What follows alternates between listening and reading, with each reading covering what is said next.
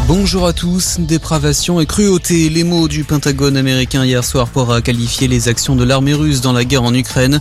L'Indonésie, qui va présider le sommet du G20 en novembre prochain, a annoncé avoir invité Vladimir Poutine et Volodymyr Zelensky, le président ukrainien qui doit d'ailleurs s'entretenir aujourd'hui avec Emmanuel Macron.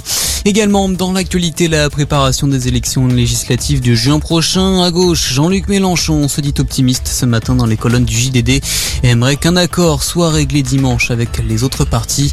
Hier, le PS a suspendu euh, les négociations appelant LFI à plus de pluralité. Dans une tribune publiée hier soir, huit maires socialistes de grandes villes appellent également au rassemblement mais estiment leur attachement profond à la construction européenne.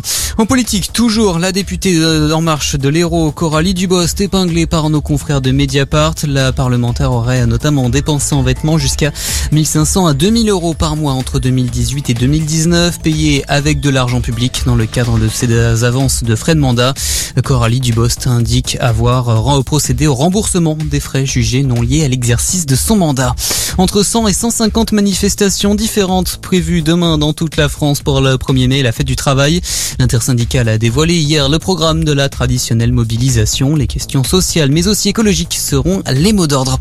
Les dissolutions du comité Action Palestine et du collectif Palestine vaincra suspendu par le Conseil d'État hier. Le ministère de l'Intérieur a accusé ces deux associations d'appel à la haine contre Israël et de relayer des communiqués d'organisations terroristes. Le Conseil d'État a finalement estimé que la mesure de dissolution portait une atteinte grave et illégale à la liberté d'expression.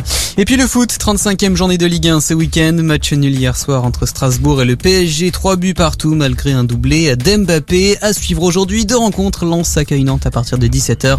Enfin à 21h, Saint-Etienne se rend à Rennes. Voilà pour l'info. Bonne journée.